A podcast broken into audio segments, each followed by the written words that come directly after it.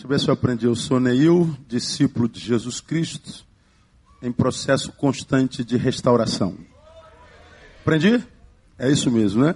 E louvamos ao Senhor por isso. Uma honra, uma honra, uma honra estar aqui nessa igreja que tem sido referência para o Brasil. E estou muito feliz por estar aqui e, e ver tanta gente humana, tanto crente gente. Não existe no Brasil um lugar onde se compartilhe derrotas. É só vitória, só vitória, só vitória, só vitória, só vitória. Portanto, só mentira, só mentira, só mentira, só mentira. Porque ninguém ganha sempre. Ninguém vence sempre. Ninguém está bem o tempo todo. Ninguém é intocável. Ninguém. Ninguém. E aí, quando a gente vem numa comunidade como essa, gente humana, que gente que não se preocupa com a própria imagem, me faz um bem tremendo. Que honra estar com os irmãos nessa, nessa oportunidade e para falar por um tema tão, por, de, de, um tema tão, tão importante que é, é falar para líderes brasileiros. Eu queria ler com os irmãos uh, um versículo e depois eu vou explicar o que, que eu vou ministrar aos irmãos e por que, que vou ministrar. Se eu fosse dar um tema a essa palavra, eu ia dar o seguinte tema: no limite. No limite. Quando a corda já está sendo apertada, quando a faca já está cortando, quando as forças estão esvaindo, quando a gente já está. Ah, o vulcão entrando em erupção, no limite. Falar no limite. O que, que a gente faz quando a gente chega no limite? Quando a gente está no limite? Vamos aprender com Jesus? E vamos ler um texto para a gente embasar nossa, nossa palavra. Uh, Mateus capítulo 27.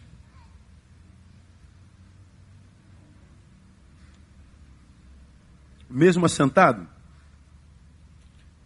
Vamos ao versículo 46. Você sabe que é o texto da crucificação. Todos nós conhecemos bem o texto. E eu queria ler um versículo que é o de número 46. Quem já abriu, diga amém. A grande maioria já abriu. Então, leiamos, acompanhe.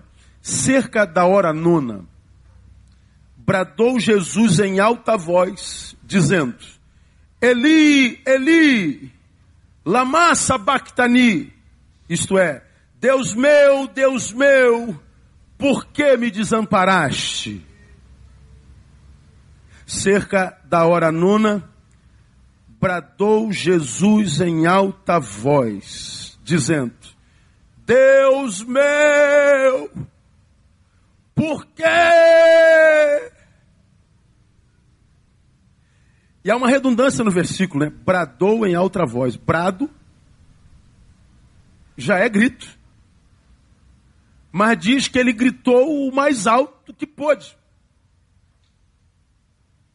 Lembrando que nós vemos desde o profeta Isaías e passando por outros escritos da palavra, falando a respeito do Messias, que foi para o madeiro como um cordeirinho, que não abriu o quê? A sua boca. Tu dizes, tu és, tu fizestes, é verdade, não é verdade, tu dizes. Tu dizes. E Jesus foi ouvindo, foi sendo humilhado, foi sendo bombardeado, injuriado.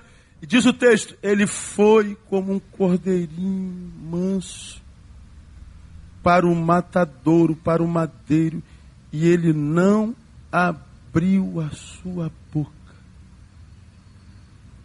Mas na hora nona, diz que ele bradou em alta voz.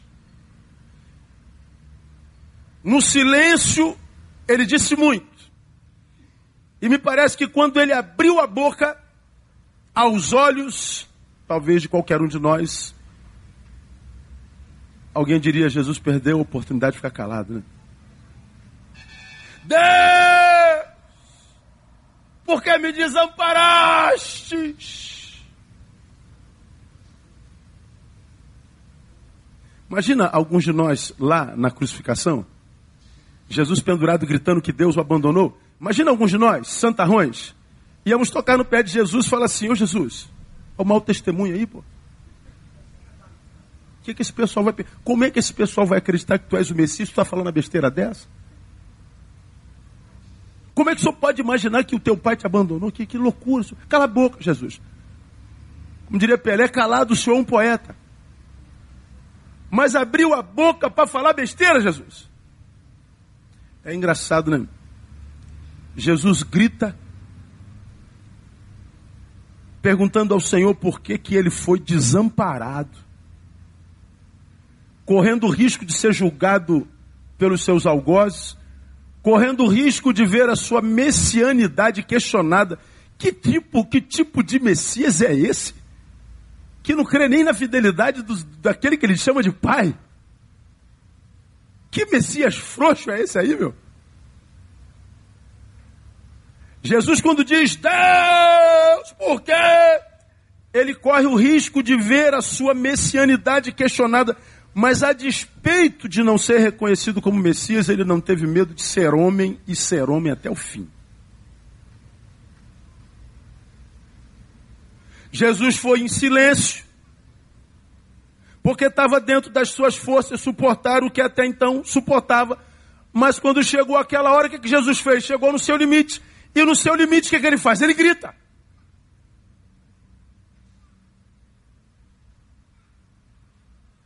Segurou enquanto pôde.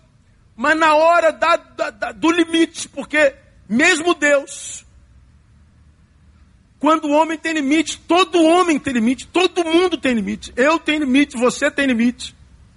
Deus, enquanto gente, tem limite, todo mundo tem limite. Ninguém aqui é super-homem. Ninguém aqui é, é inumano. Ninguém, absolutamente ninguém. Preciso de outra água. Please. Deixa eu sair daqui que está balançando bem. Então, esse texto me ensina que Jesus ensina para a gente que todos nós temos limites. Aí eu queria ler umas realidades com vocês sobre nossa realidade. Acompanhe comigo. Eu tirei do Centro de Pesquisa da CEPAL e eu vou ler algumas coisas para vocês aqui, só preste atenção.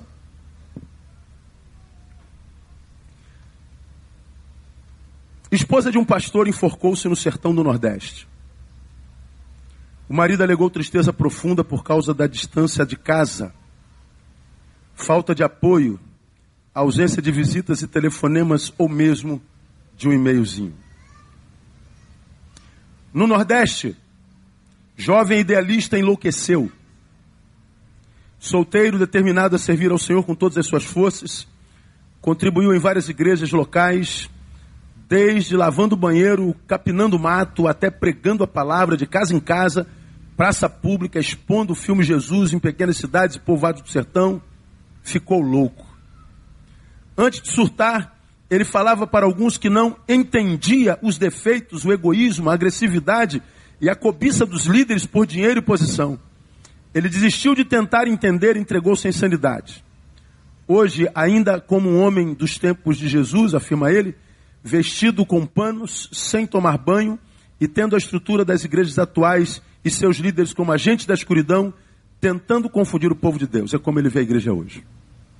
Mais um caso. Ainda no Nordeste.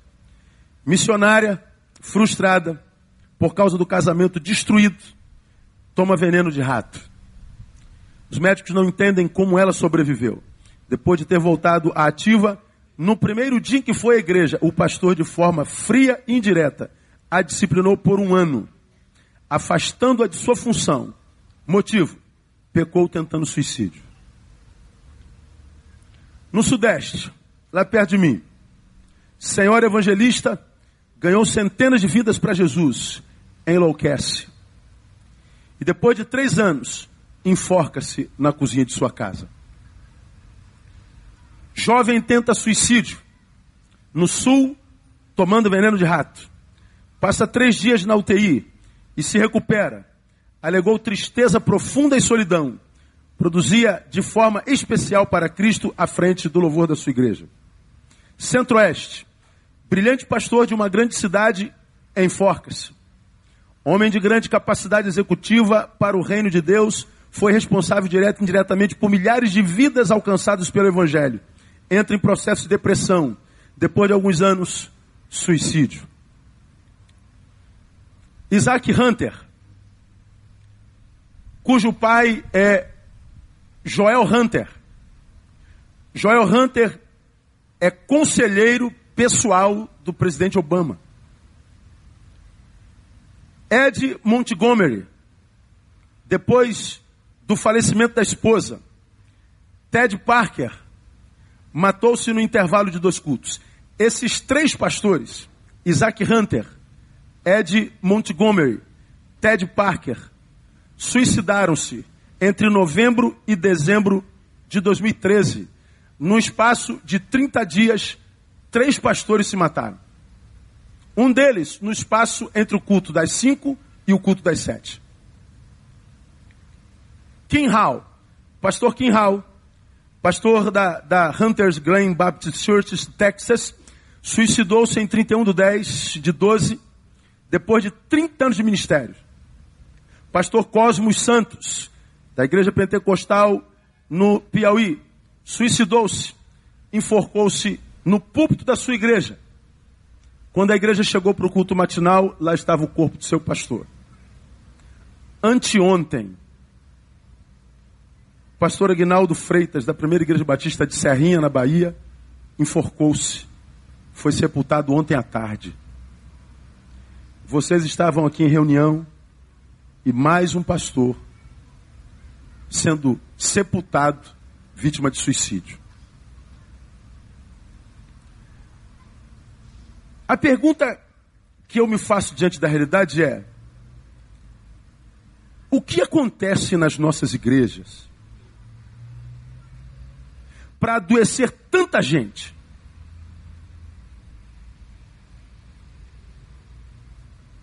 Que tipo de povo, de povo tornamos nós? Que tipo de comunidade tornamos-nos nós?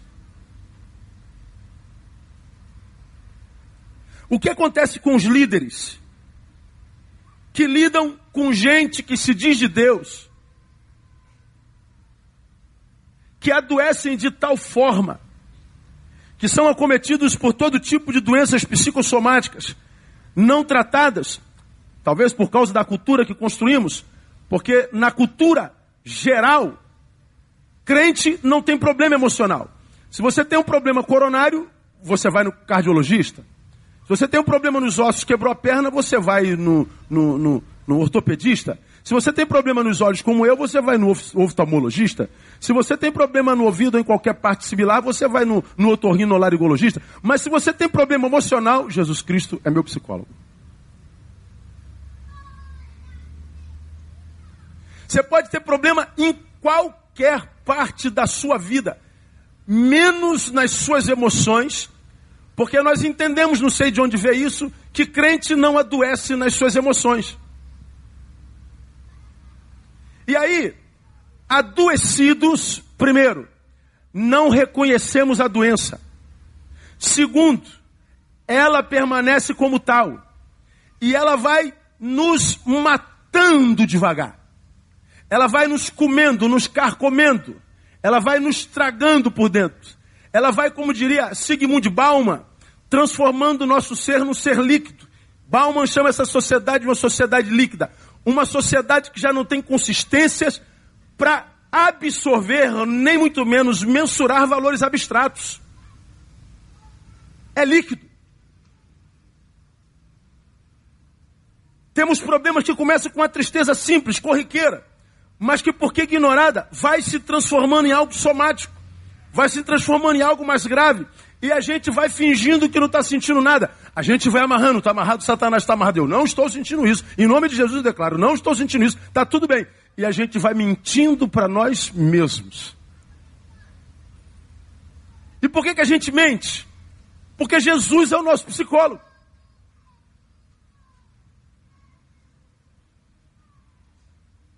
E por que, que a gente mente? Porque nós não podemos dizer que estamos com problema. Nós não podemos falar, como o Nando falou, que teve depressão, que a sua esposa teve uma crise psíquica. Não pode falar que teve problemas emocionais na família. Não pode ter falar, falar que tem problema com os filhos, porque a nossa imagem vai ser ruída na comunidade. Vão dizer que é diabo. Vão dizer que é legalidade. E aí, individualmente, entramos na coletividade e vemos todo mundo bonitinho, saudável, malhado, bem vestido, cheiroso. E nós dizemos: só eu tenho problema nesse lugar.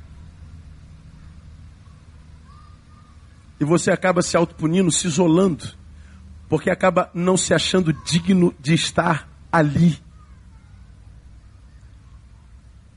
E nós vemos casos se agravando como esse, e a gente não sabe o que fazer com essa gente? Bom, nós evangélicos, graças a Deus ou não, temos um culpado.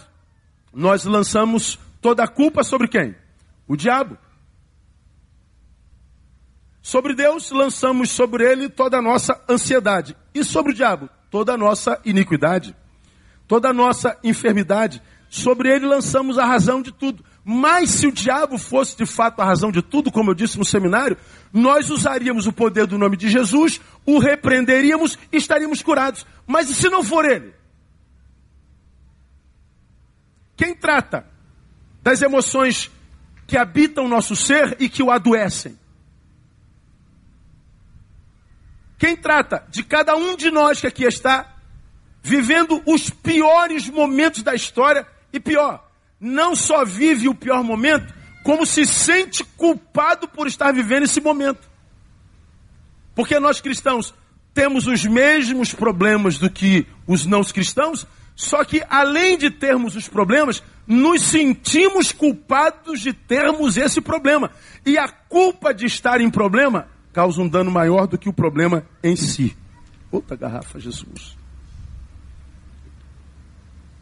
Está rolando nós não sabemos o que fazer com as nossas emoções. Aí eu olho para Jesus, o Senhor da igreja. O Senhor da igreja está sendo humilhado, foi abandonado, traído, vendido por pouco preço. E ele não fala nada. Ele fica quieto. Dentro dele, lógico, tristeza com um, angústia com outro, maldade com outro, depressão no Getsemane. Seu suor se transforma em sangue. Jesus era gente, como qualquer um de nós, mas ele estava dentro do seu limite, ele foi segurando, ele foi suportando, ele não fez autodefesa, ele não disse nada. Mas até Deus, quando o homem tem limite, e quando ele chega no limite, Deus!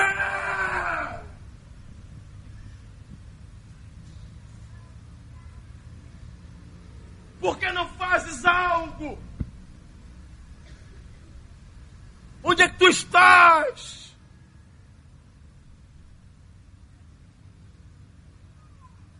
Jesus chega no limite e ele toma outra postura. Agora, olha que interessante, irmão. Jesus sabia que vinha, não sabia? Claro que sabia. Ele sabia o que veio fazer aqui. Ele sabia pelo que ia passar. Provavelmente ele conhecia o histórico da traição. Jesus sabia sua função, sua missão. Ele sabia que na cruz não levaria só a dor dos cravos, ele levaria a dor do pecado de uma humanidade inteira. Ele sabia da sua humilhação. E mais, ele sabia até da sua ressurreição, da sua exaltação. Mas a despeito de ter informação de tudo isso, ainda assim, quando ele chega no limite, ele bota a boca no trombone. E por que, que você acha que Jesus bota a boca no trombone? Se ele sabia que ia passar por tudo isso? Simples para ensinar a mim e a você como que nós devemos nos posturar quando nós chegarmos no nosso limite. Jesus dá exemplo. Jesus não precisava batizar, batizou para dar exemplo. Jesus foi homem com todas as implicações de selo e ele foi com excelência. E o é por quê? Para ensinar a gente a seguir os seus passos e a ser gente como gente tem que ser. Lamentavelmente, nós construímos uma cultura evangelical onde não se pode falar de derrota. Porque a gente é logo taxado de fracassado, a gente é taxado de, de, de, de carnal, a gente é taxado de perdedor, a gente é taxado de tudo. E aí a gente entra na igreja, muitas vezes amargurado. Você não está com vontade nenhuma de vir para a igreja. Você não passou na Bíblia nem um dia naquela semana ou naquele mês. Você não falou com Deus nem um segundo naquela semana. Mas domingo você vem à igreja, pega a Bíblia desse tamanho e vem para a igreja. Paz do Senhor, tudo bem, irmão? Aleluia. Deus tem uma bênção para você nessa noite. Irmãos, olha, essa semana vai ser uma bênção. A glória do Senhor estar entre nós e vai ser maravilhoso. E você começa a vender uma imagem que nada tem a ver com a tua realidade. Nada. Somos possuídos por um espírito que eu não sei qual, que faz com que, como eu falei no, no, no seminário, dessa porta que nos conduz dos fundos do templo para o templo, aconteça alguma coisa. Lá atrás nós estamos chorando, lá atrás nós estamos tristes, lá atrás nós estamos frustrados, lá atrás nós estamos decepcionados. Mas quando a gente passa por essa porta, acontece um milagre. E a gente começa, na verdade, a representar uma coisa que nada, absolutamente nada tem a ver conosco nós nos transformamos numa mentira. Mentira. Nós nos tornamos farsantes, nós nos tornamos pústulas. Porque achamos que Deus tem problema com o nosso problema. Porque achamos que Deus nos ama em função dos nossos, das nossas performances ou em função das nossas superações. Nós achamos que Deus tem problema com a nossa fraqueza. Meu irmão, entenda de uma vez por todas: não é pecado estar fraco.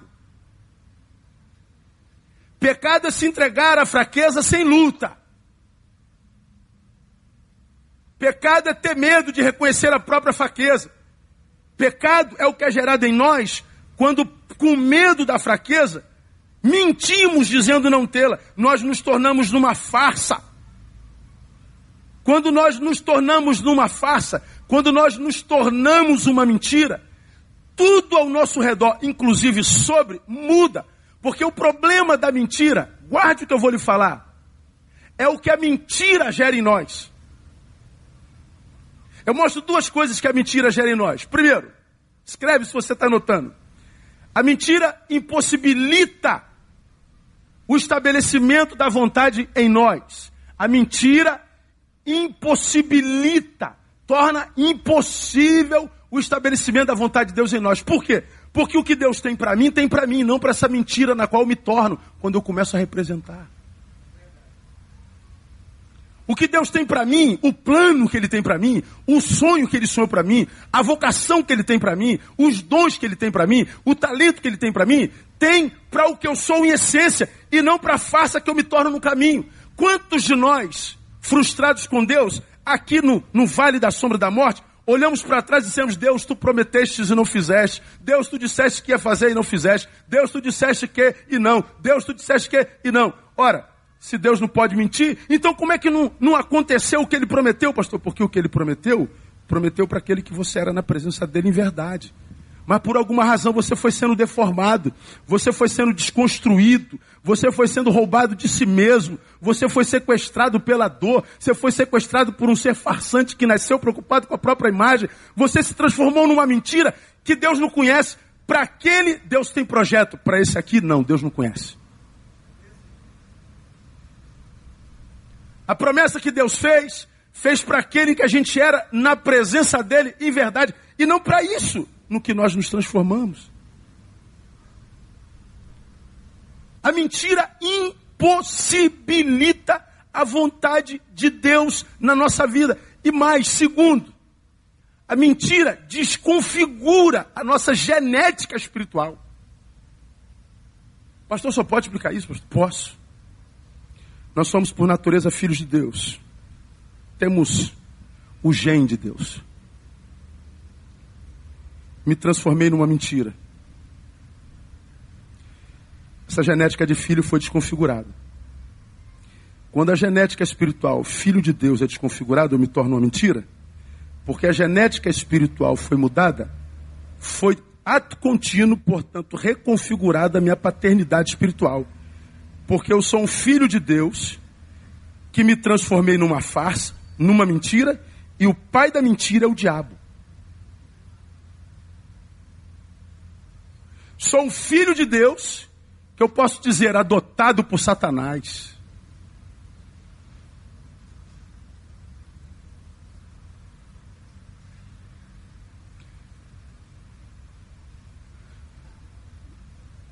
Jesus foi silente. Por que está em silêncio, Jesus? Porque está dentro de me suportar. Por que gritou Jesus? Porque eu não suportava mais.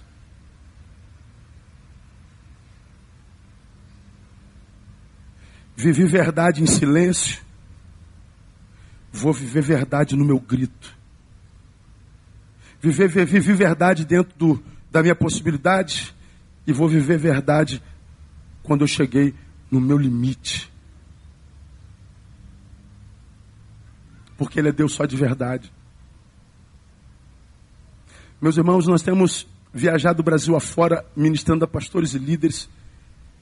E a, a, única coisa que eu faço hoje na vida é ouvir pastores. Nossa igreja é uma igreja grande.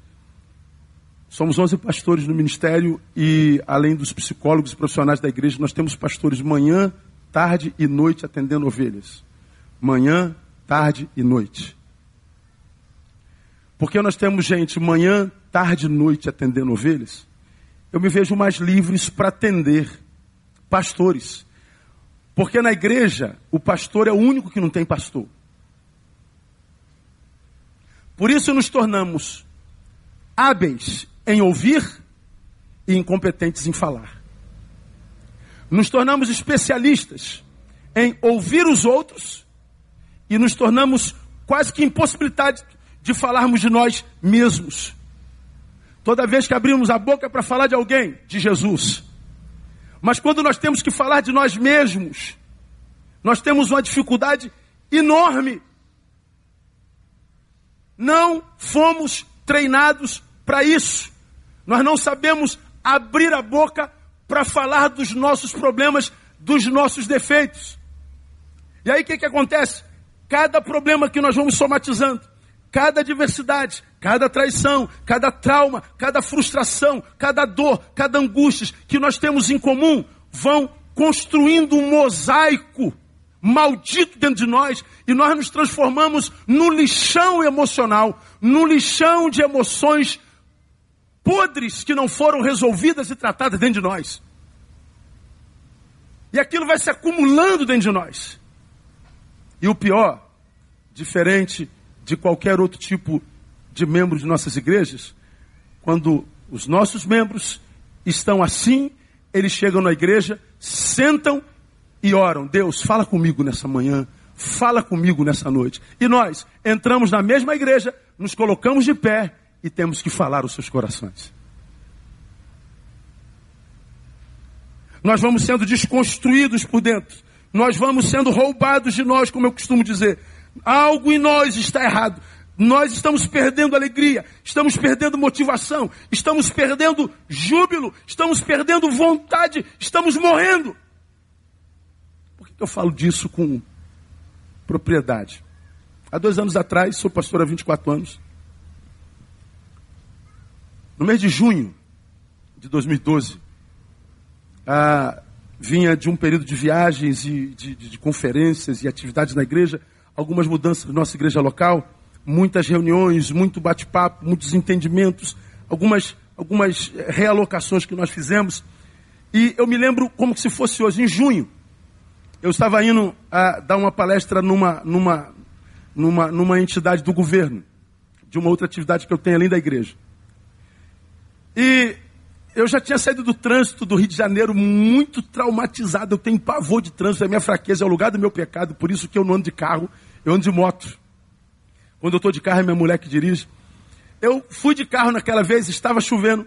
E eu me lembro que quando eu entrei no elevador para ir para o sétimo andar, o assessorista que me vê lá sempre, sempre cumprimentei, sempre tratei bem, sempre fui gentil, no aniversário do presente. Aí ele me pergunta, doutor Neil, é, para o sétimo? Saiu assim, ó. Não, vou para o décimo. Gente. Ô Carlinhos, desculpa. Não, tudo bem, doutor. Tá tudo bem? Não, tá tudo bem, desculpa. Eu saí do elevador e falei assim, não sou eu. Eu não sou assim. Eu nunca fui áspero com alguém na minha vida inteira. Eu nunca desrespeitei alguém. Passa alguns dias, minha filha menor, 19 anos, faz biologia. Pai, só pode me levar lá, no estágio? Eu sempre levava na terça-feira de manhã. Não, minha filha, hoje eu não vou não, porque eu não estou afim não. Pô, vamos lá, pai. Já falei que não. Ô, minha filha, vem cá, desculpa. Três dias depois, levantei, peguei a moto, botei ela no garupa e a levei. Voltei na moto e falei, não sou eu. Passaram-se alguns dias, eu não passei pela Bíblia. Não sou eu. Amigos comuns com quem nos relacionamos constantemente, com quem eu tinha prazer de estar. Olha aí, vamos sair. Leva André, vamos lá. Estamos com ingresso, ou não sei o que, vamos jantar. Pô, não vou não, cara. Eu, eu, não dá não, isso hoje não dá não. E eu não fui uma vez, eu não fui outra. Eu falei, não sou eu. Não sou eu. Vi percebendo a nascer em mim um ser que não tem a ver com a minha essência. Um ser iracundo, um ser que perdeu o prazer pela palavra, um ser que não tinha mais misericórdia no ouvir, um ser que era áspero com quem mais amava, um ser desanimado, um ser que eu não conhecia.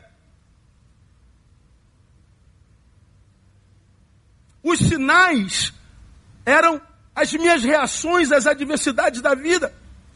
Qualquer um de nós poderia dizer, mas pastor, isso é normal. Sim, é normal. Mas se cada um de nós conhecermos a essência de cada um de nós, ou a nossa própria essência, e atentarmos para os sinais de, de, de, de, posturas que nada tem a ver conosco, nós talvez não adoeceríamos tanto. Irmãos, a realidade do suicídio é uma questão muito presente entre nós. E é muito fácil dizer: esse pessoal foi fraco, esse pessoal foi frágil. Agora, isso não aconteceu da noite para o dia. Ninguém dorme bem e na manhã seguinte se suicida. Ninguém dorme bem e amanhã se enforca no púlpito da sua própria igreja. Oh Deus. Não é assim. Nós vamos adoecendo todo dia um pouquinho. É lento, imperceptível, mas ininterrupto. E a gente não pode brincar com as nossas emoções. Mesmo Deus, quando o homem tinha limite, você não pode brincar com o que está acontecendo contigo. Se Deus colocou essa palavra na minha boca, trouxe pelo menos um par de ouvido para ouvir isso. Hoje, eu conheço 63 pastores que lutam contra o câncer. Que eu conheço. E todos sabemos que se não é de cunho hereditário, tem um quê de emocional? Quantos em depressão? Quantos à base de barbitúricos? Quantos homens que continuam pastores enquanto performance, mas já não são mais maridos dentro de casa, já não são pais dentro de casa, estão sendo roubados, estão se transformando numa mentira. Não brinque com esse negócio.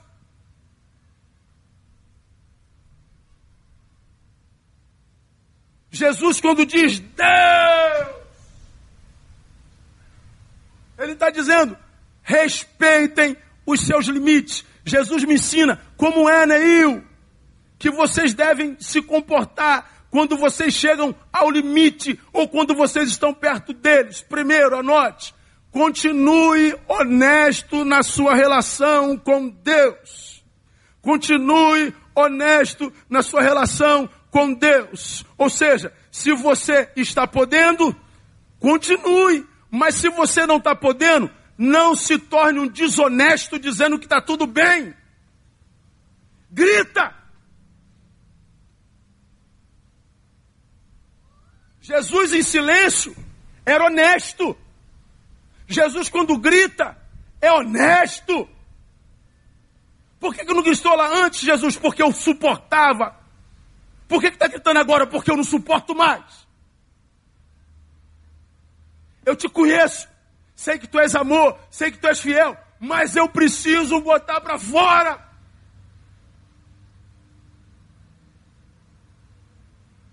Sou Deus, mas limitado nessa casca humana. Todo ser humano, mesmo que Deus, tem limite. Agora, por que, que muitos de nós adoecem ao ponto de pôr um ponto final na sua própria vida? Por causa da desonestidade. Alguns de nós estamos em silêncio, não é porque estamos aguentando, é porque estamos medo do juízo dos outros. Com medo do juízo dos outros. Estamos em silêncio porque nós somos covardes. Temos medo de perder o cargo. Estamos em silêncio porque nos relacionamos errado. Não construímos amizades. Estamos em silêncio, não é porque estamos suportando, é porque a gente está preocupado com a imagem.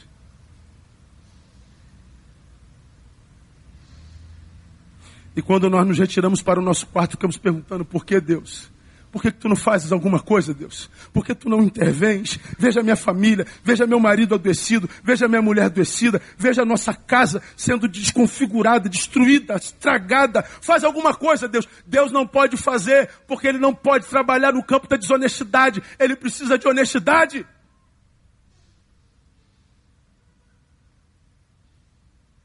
Quando eu descobri, irmão, que eu estava sendo roubado de mim, eu falei, meu Deus, eu não posso, eu não posso brincar com isso, eu preciso parar.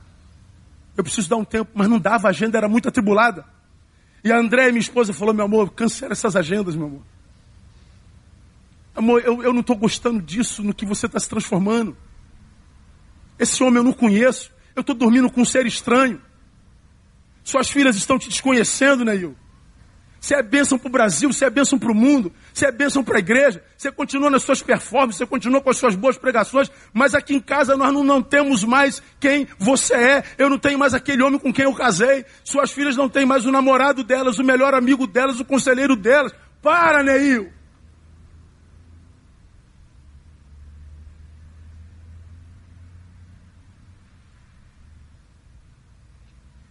Ouvi minha esposa e parei por alguns meses, conversei com a minha liderança. Tirei um tempo sabático. Eu sei que nem todos podem fazer isso, eu podia. E eu parei para cuidar de mim. Me retirei para mim mesmo. Tratei de arrumar um tempo para que eu não mais cuidasse dos outros, mas cuidasse de mim mesmo. Não mais me compartilhei com ninguém. Eu me retirei para mim e pedi a Deus para me ajudar a restaurar os cacos que estavam quebrados dentro de mim, porque eu sei o quanto eu posso adoecer sem que haja mais possibilidade de cura. Então, quando nós entramos no nosso quarto para falar com Deus, a gente não entrava, irmãos, e fantasiava a nossa oração, como nós somos, somos tão, tão, tão, tão dissimulados. Quantas vezes a gente se ajoelha diante do nosso altar, né? do quarto, e a gente começa a orar. Augusto, Deus Jeová genuflexo na sua imarcessível glória ou graça.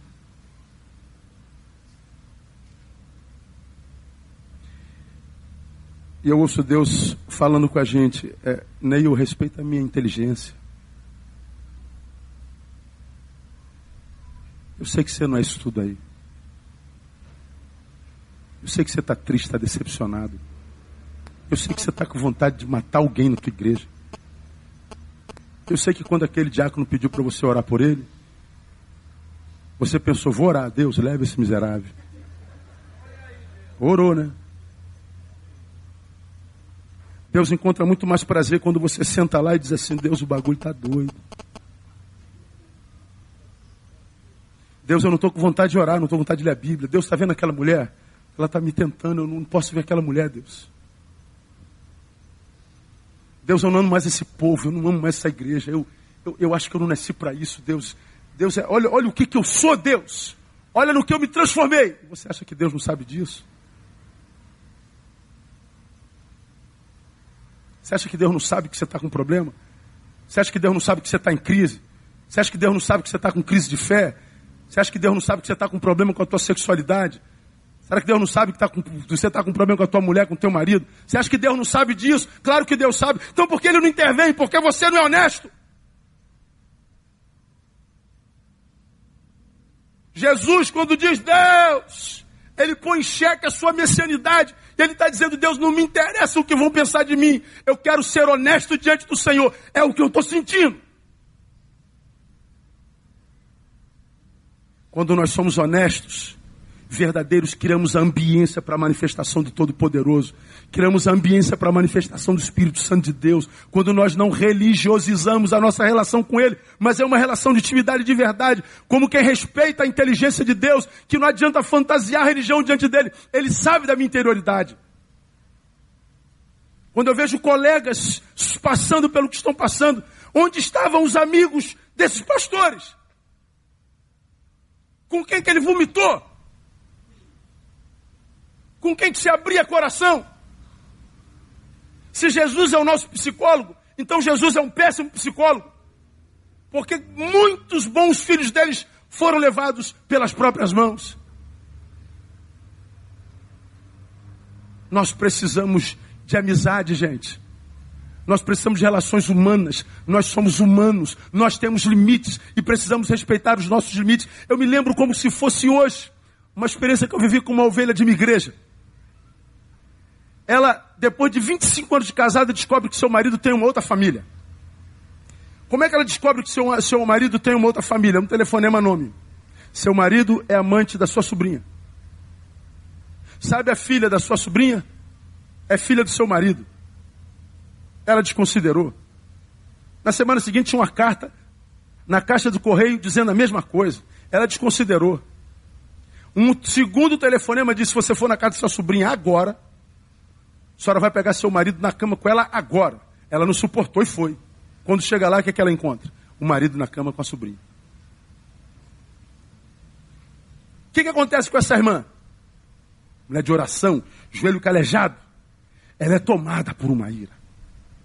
Ela é tomada por uma frustração, por uma depressão. Que ela saiu no quintal da casa, pegou uma barra de ferro, voltou para dentro da casa e correu atrás dos dois. E os dois correram dela, ela estava possessa, não pelo diabo.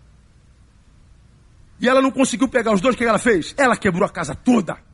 Ela conseguiu virar uma geladeira. Ela conseguiu virar o, o, o, o, fogão.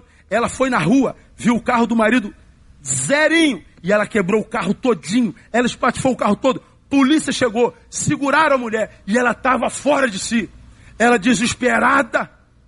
Vou para a igreja, de repente o pastor está lá. Ela vai para a igreja e eu estava no gabinete. E ela entra. Desesperada, suada, suja. Me conta a história. Pastor, aconteceu isso. Eu quebrei tudo.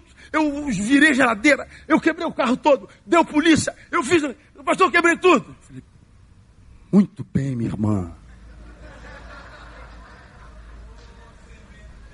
Parabéns, minha irmã. Mas por que, pastor? Se a senhora não faz isso, a senhora infarta. Senhora ia morrer por causa de gente que nem viver com a senhora queria. E essa gente não merece a sua vida. Fogão compra outro. Geladeira compra outra. Carro compra outro. Mas sua saúde não. A senhora fez muito bem bota ela no carro, leva ela para o doutor Manel, que é o cardiologista dela. E eu não conhecia. Doutor Manel a recebe e o doutor Manel ouve a mesma história. E ela contou, eu fiz isso, tal, tal, tal, tal, tal, tal. E depois eu fui para a igreja conversar com o meu pastor. O que, que o seu pastor disse? Meu pastor disse que eu fiz muito bem ter quebrado tudo. Quero conhecer seu pastor. Me chamou lá fora e ele falou assim, pastor, que bom que ela fez isso. Se ela não faz isso, ela infarta. Se ela não faz isso, ela morre. Por que, que você acha que a gente está morrendo? Por que, que você acha que você está doente? Por que, que você acha que casamentos estão acabando? Porque a gente não põe para fora. A gente mente. A gente vende a imagem de um religioso, de um santarrão não somos honestos. Jesus pôs para fora. Jesus vomitou. Jesus não se preocupou com imagem. Jesus não se preocupou com o que iam pensar. Mais importante para ele era continuar honesto com Deus. Deus não rejeitou por causa disso, meu irmão. Acredita no que eu estou te falando. Se você está no teu limite, não brinca com isso. Põe para fora com teu Deus. Ele não entra em crise com tua crise, ele não tem problema com teu problema. Procure um amigo teu, abra teu coração, mas abra com a pessoa certa. Mas compartilha. É a palavra de Deus que diz desde o início: não é bom que o homem esteja só. É possível? É, mas nunca será bom. É possível, é, mas nunca será prazeroso, nunca será saudável. Nós precisamos, no limite, continuar honestos com Deus. Se eu estou suportando, eu suporto. Se eu não estou suportando, eu devo, devo, colocar diante de Deus a, a, a minha dor e a minha a, adversidade. Ele vai nos dar a vitória pelo poder do nome de Jesus. Segundo, como é que a gente faz quando a gente está no limite? Não nos esqueçamos de que nós somos humanos. Isso é fácil no ministério. Como eu falei no seminário, me encontro com muitos homens de Deus que já não são mais homens.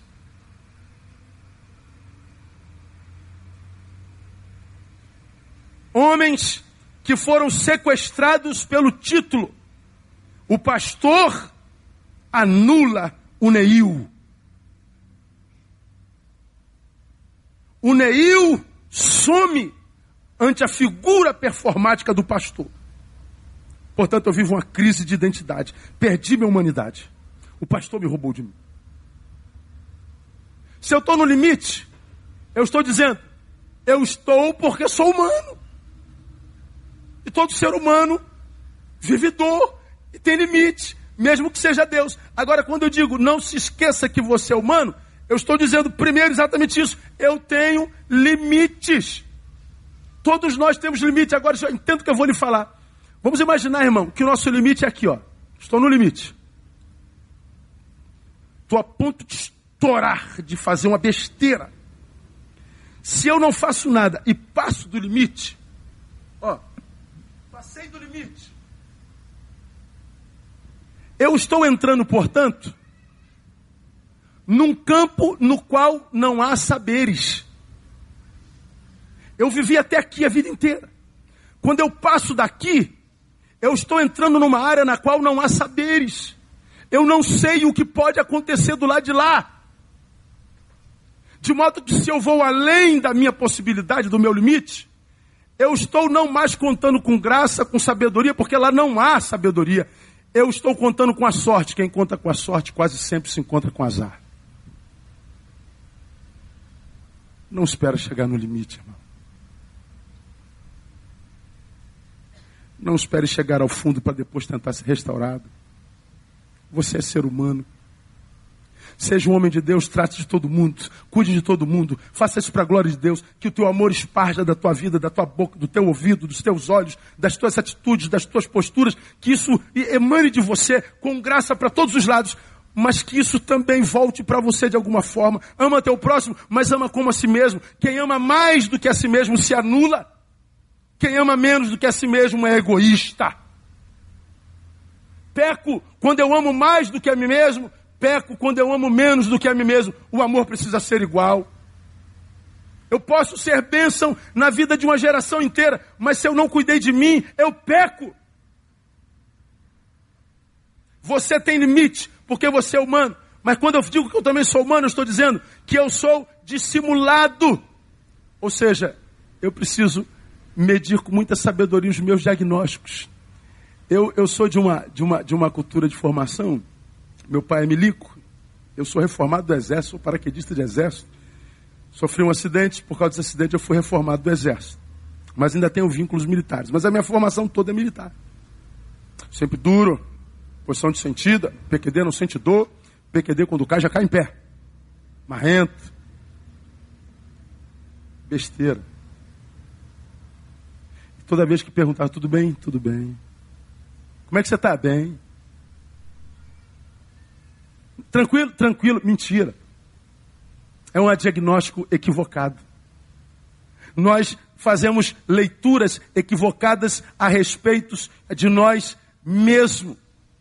Nós passamos por reuniões, nós passamos por questões nas nossas igrejas que vão tão profundo na nossa alma mas por causa do amor que nós temos pela igreja, nós mentimos para nós, consciente ou inconscientemente, dizendo que nada aconteceu, quando aconteceu tudo na verdade. E a gente perde noites de sono. A gente dorme para lá, a gente vira para lá, a gente vira para cá. Nossa companheira é insônia. A insônia nos abraça e diz: Essa noite eu passo contigo. Vamos dormir juntos nessa noite. Ou vamos não dormir juntos essa noite. E a gente vai de insônia em insônia, de noites de sono perdido, noite de sono perdida, dizendo: está tudo bem, está tudo bem, está tudo bem. Aí acontece o que a gente está vendo acontecer o tempo inteiro. E a gente diz: meu Deus, é a igreja que está matando. Não, é a forma que a gente está lidando com a igreja. Não há no Brasil nenhum lugar onde a gente vá que a gente vê o povo satisfeito com os rumos que a igreja evangélica está tomando no Brasil. A gente não gosta de ver o que a gente vê na televisão. A gente não gosta de ver o caráter que a gente tem mostrado na televisão. A gente não gosta de ver a teologia que a gente vê na televisão. E a gente diz, meu Deus, onde é que a igreja vai parar? O que está acontecendo com a igreja? Meu Deus, a igreja adoeceu? Sim, talvez. Mas quem foi que adoeceu a igreja? A igreja que me está matando, quem foi que adoeceu? A igreja que não me ama contento, quem foi que adoeceu? Quem foi que a deformou? Nós. Com uma intenção maravilhosa de abençoá-la, mas abençoando através de uma personagem que não existe, é uma mentira, é dissimulada, e o Senhor está dizendo: não brinque com isso, você é humano, respeite a tua humanidade, respeite o teu limite. Deus não te trouxe aqui nesse seminário à toa. Esse tema, irmão, restauração integral, ele é maravilhoso. Vida, sujeito, família é o lugar para o qual a gente volta e da onde a gente emana. Igreja é a, vocação desenvolvida e a sociedade é aquilo que a gente tem que alcançar. A sociedade inteira depende da vida subjetiva. Se essa vida individual não tiver saudável, jamais a sua família estará. E se a sua família não estiver, nunca sonhe com igreja ou sociedade saudáveis. A saúde do Brasil depende da saúde do Neil, até rimou. A saúde da tua igreja depende da tua saúde. Cuide-se. Você é humano. Seja honesto e não se esqueça que você é humano, você tem limite, mas também, se eu digo que eu sou humano, eu estou dizendo eu posso. Só você olhar as dores pelas quais você passou. Está vivendo dor hoje? Pega a tua história como testemunho e olha para o futuro com esperança. Mas não precisa viver aquelas sequelas. Seja honesto diante de Deus. O lado mais lindo da divindade para mim é sua humanidade. Deus é um Deus mais humano do que a maioria dos humanos que eu conheço na minha vida. Um Deus que me ama não como meu patrão me ama, meu chefe. Meu chefe me ama pelo que eu produzo. Produzir muito, eu ganho muito. Produzir nada, eu não recebo nada. Produzir bem, ele me promove. Produzir mal, ele manda embora. Deus não me ama como meu chefe. Deus me ama do jeitinho que eu sou. Acertando ou errando, ele me ama em vitória ou em derrota, Ele me ama. Estando bem e no monte, Ele me ama, mas estando no vale em crise, Ele me ama da mesma forma. E o que Ele espera de mim? Verdade. Para que a Sua vontade possa se estabelecer em nós no nome de Jesus. Então, meu irmão, deixa o Espírito Santo de Deus tratar do teu coração, da tua alma nessa noite, no nome de Jesus. Saia daqui dizendo, Deus, eu vou me revelar a Ti. E quando você se revelar, você vai ouvir, eu já sabia disso, meu filho. Porque eu não sabia se você sabia. Mas uma vez que você abraça a verdade, fique tranquilo. Deus vai te dar vitória. Continue honesto. Não se esqueça de que você é humano. Termino. A despeito da dor, não desista da tua vocação. Jesus tinha poder para mudar o rumo daquela história de dor. Mas não fez. Por quê? Porque ele sabia que aquela dor fazia parte da sua história. Ele poderia não gritar, Deus! podia ter blindado sua mão de modo que o prego não entrasse, mas ele queria ensinar a mim e a você que todo mundo tem limite. Jesus podia se livrar daquela dor, mas não se livrou porque aquela dor fazia parte dele. Dores fazem parte da vida. Quando ele usa Paulo para falar da armadura de Deus, ele diz: vocês devem se revestir da armadura de Deus para que vocês possam resistir firme no dia mal. O dia mal chega na agenda de qualquer um, mas se eu tiver revestido da armadura, eu venço. Porque o dia mal é inevitável. Então, a despeito do que você esteja passando, a despeito do que você esteja ouvindo, a despeito da, das injúrias pela qual você tem passado, das humilhações, das, das ingratidões pelas quais você tem passado, o Senhor manda dizer: continua de pé, Ele vai te dar vitória no nome de Jesus. Esse é o tempo da restauração integral. Mas lembra, Ele precisa da nossa verdade. Para com essa ideia de ser esse super santarrão que você é. Para de querer ser esse super-homem que você vem de ser, que tua mulher sabe que você não é coisa nenhuma. Para de querer ser exemplo de uma coisa que você não é, só para satisfazer quem quer que seja. Seja honesto diante de Deus e Ele vai dar vitória para você no nome de Jesus. Como a gente estava falando aqui na, no seminário, Armando Bispo, que tem essa igreja relevante, ele falou: ah, Você está me vendo cantar uma música, mas não sabe a dor que eu estou sentindo. A gente que vive esse momento histórico, olhamos para isso e dizemos: caramba, que coisa linda. Mas a gente não sabe a dor que esse homem sentiu para chegar até aqui. Eu não acredito que ele, ou eu, ou quem quer que seja, tenha sentido dores maiores do que esses nossos irmãos. A diferença está na forma como nós lidamos com as dores. Durante muito tempo, eu vi o suicídio de uma forma completamente equivocada. Eu olhava alguém se suicidando e eu dizia é frouxo. Eu tinha notícia de um suicídio e eu dizia é frágil, fraco eu ouvia a notícia de um suicídio, eu dizia, não foi corajoso suficientemente para vencer. Eu olhava para um suicida e dizia, ele queria morrer. Não. Eu estava completamente equivocado. Isso era uma palavra sem misericórdia alguma. Até que eu descobri que quando uma pessoa se mata, ele não quer matar a vida, ele quer matar a dor. Até que eu descobri que o suicídio não é um desejo que o sujeito tem pela morte. É o oposto. O suicídio é um grito de desejo pela vida. O suicida está dizendo: Eu quero viver, gente.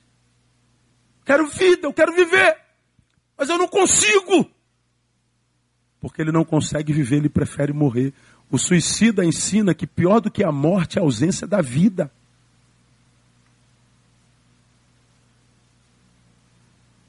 E ele não abriu mão da vida da noite por dia, ele não cuidou das suas dores diárias, ele não cuidou dos seus limites, ele não fez a faxina, ele não se relacionou. Não se permita viver isso, não brinque com as tuas dores, leve a sério o que você está sentindo. A despeito do tamanho dela, Deus já sabe de todas elas. E Ele é poderoso para te sarar, para te curar, para te restaurar e te fazer novo no nome de Jesus. Eu queria, eu queria orar com você nessa noite. Você que está aqui e com quem Deus está falando. Eu queria orar com você. Eu não vou orar por você, porque é possível que você esteja sentindo uma dor semelhante à que eu estou sentindo, ou talvez esteja sentindo uma dor que eu já senti. Eu não vou orar por você como quem é melhor do que você ou como quem tem mais unção do que você. Eu quero me irmanar você, com você na sua dor e unindo a nossa dor, dividi-la pelo poder do Espírito Santo. E vamos orar para que é, esse, esse congresso seja um marco divisor da tua história. Se você, como disse o, o, o autor, foi vítima da sua história até aqui, que a partir daqui você seja o escritor dela que você seja o autor dela. Se você foi refém da sua dor, que a partir de agora você seja o regente dela. você não seja controlado por ela, mas a controle com a ajuda do Espírito Santo de Deus. Eu queria muito orar por você. Você com quem Deus falou nessa oportunidade. Vamos ficar em pé? Vamos orar? Pastor, Deus falou comigo. Sai do seu lugar, vem aqui à frente, eu quero orar com você. Toma só conta do, da televisão, das caixas, vem até aqui, eu quero orar com você. No nome de Jesus.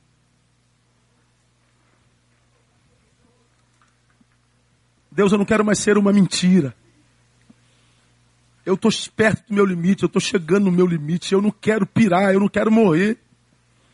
Eu não quero adoecer, como diz Eclesiastes, sem que haja possibilidade de cura. Não, eu quero cura, eu quero paz. Aquela paz que excede todo entendimento prometida na sua palavra. Eu não quero brincar com isso que está sendo gerado dentro de mim. Eu estou tendo atitudes e reações que não são minhas.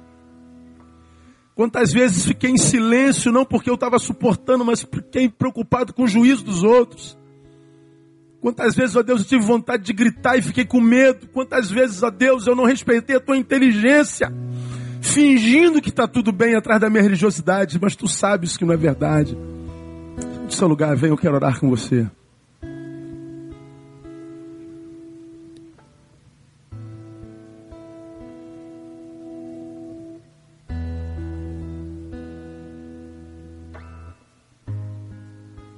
Aleluia.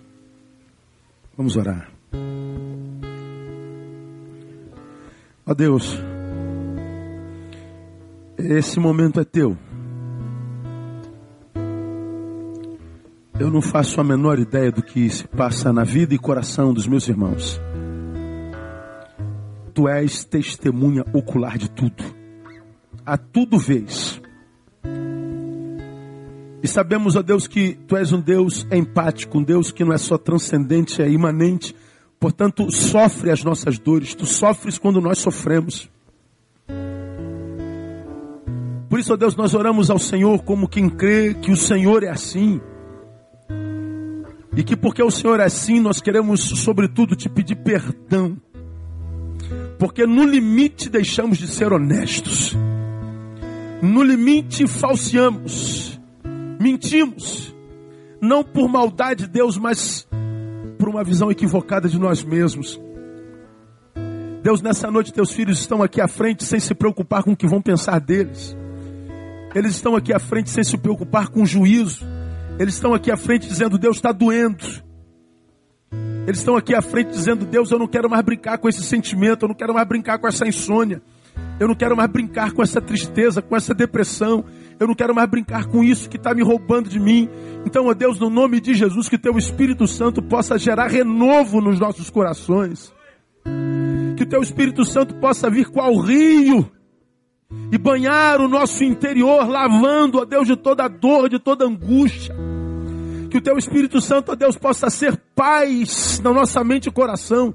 Que o teu Espírito Santo, ó Deus, possa colocar de pé esse teu servo caído que teu Espírito Santo possa restaurar a, a, esperança, que o teu servo possa ser restaurado na capacidade de continuar crendo nos homens, porque nos homens nós estamos deixando de crer por causa dos maus relacionamentos. Portanto, ó Deus, que, essa, que esse seminário, que esse congresso seja de fato um congresso de restauração integral, que os doentes sejam curados, que os desanimados sejam reanimados e avivados no Senhor que os que perderam esperança sejam renovados na esperança, que os teus servos, ó Deus, que viraram desertos, se tornem de novo, ó campos reverdecedores e verdes e cheios de frutos. Ó Deus, que, essa, que esse seminário seja o um marco divisor da história dos meus irmãos. Porque nós queremos, ó Deus, que a cura da igreja está na vida dos teus filhos aqui. Nós queremos que a cura da sociedade está na cura da tua igreja. Nós cremos que nós somos agentes transformadores mesmos. Por isso, ó Deus, nós abençoamos os teus filhos no nome de Jesus. Guarda-o do mal. Ajuda-os no tempo da fraqueza e do deserto. E que eles possam, ó Deus, ser restaurados na sua humanidade, para que a espiritualidade possa fluir com vida e abundância dentro deles. Muito obrigado pela vida dessa igreja, a existência dela, Deus. Muito obrigado pela vida do pastor Armando Bispo, porque por sua instrumentalidade estamos sendo abençoados nesse tempo. Por causa da existência dessa igreja, nós estamos aqui ouvindo palavras de vida e de vida eterna. Abençoamos essa casa tua, abençoamos esse ministério. E te pedimos, ó Deus, que a recompensa pelo que recebemos aqui venha do céu sobre a vida dos meus irmãos. Que tu possas prover tudo que é necessário para que essa igreja continue a ser bênção para essa cidade e para o Brasil. Nós abençoamos o teu povo nesse lugar, agradecidos e confiados tão somente nos méritos eternos de Jesus de Nazaré, o nosso Deus, que vive e reina para sempre. Amém e aleluia. O melhor aplauso que você puder dar a Ele, no nome de Jesus. Dá um abraço no teu irmão, que o Senhor te abençoe, que o Senhor te sare, que o Senhor te cure. Pode se assentar, amados.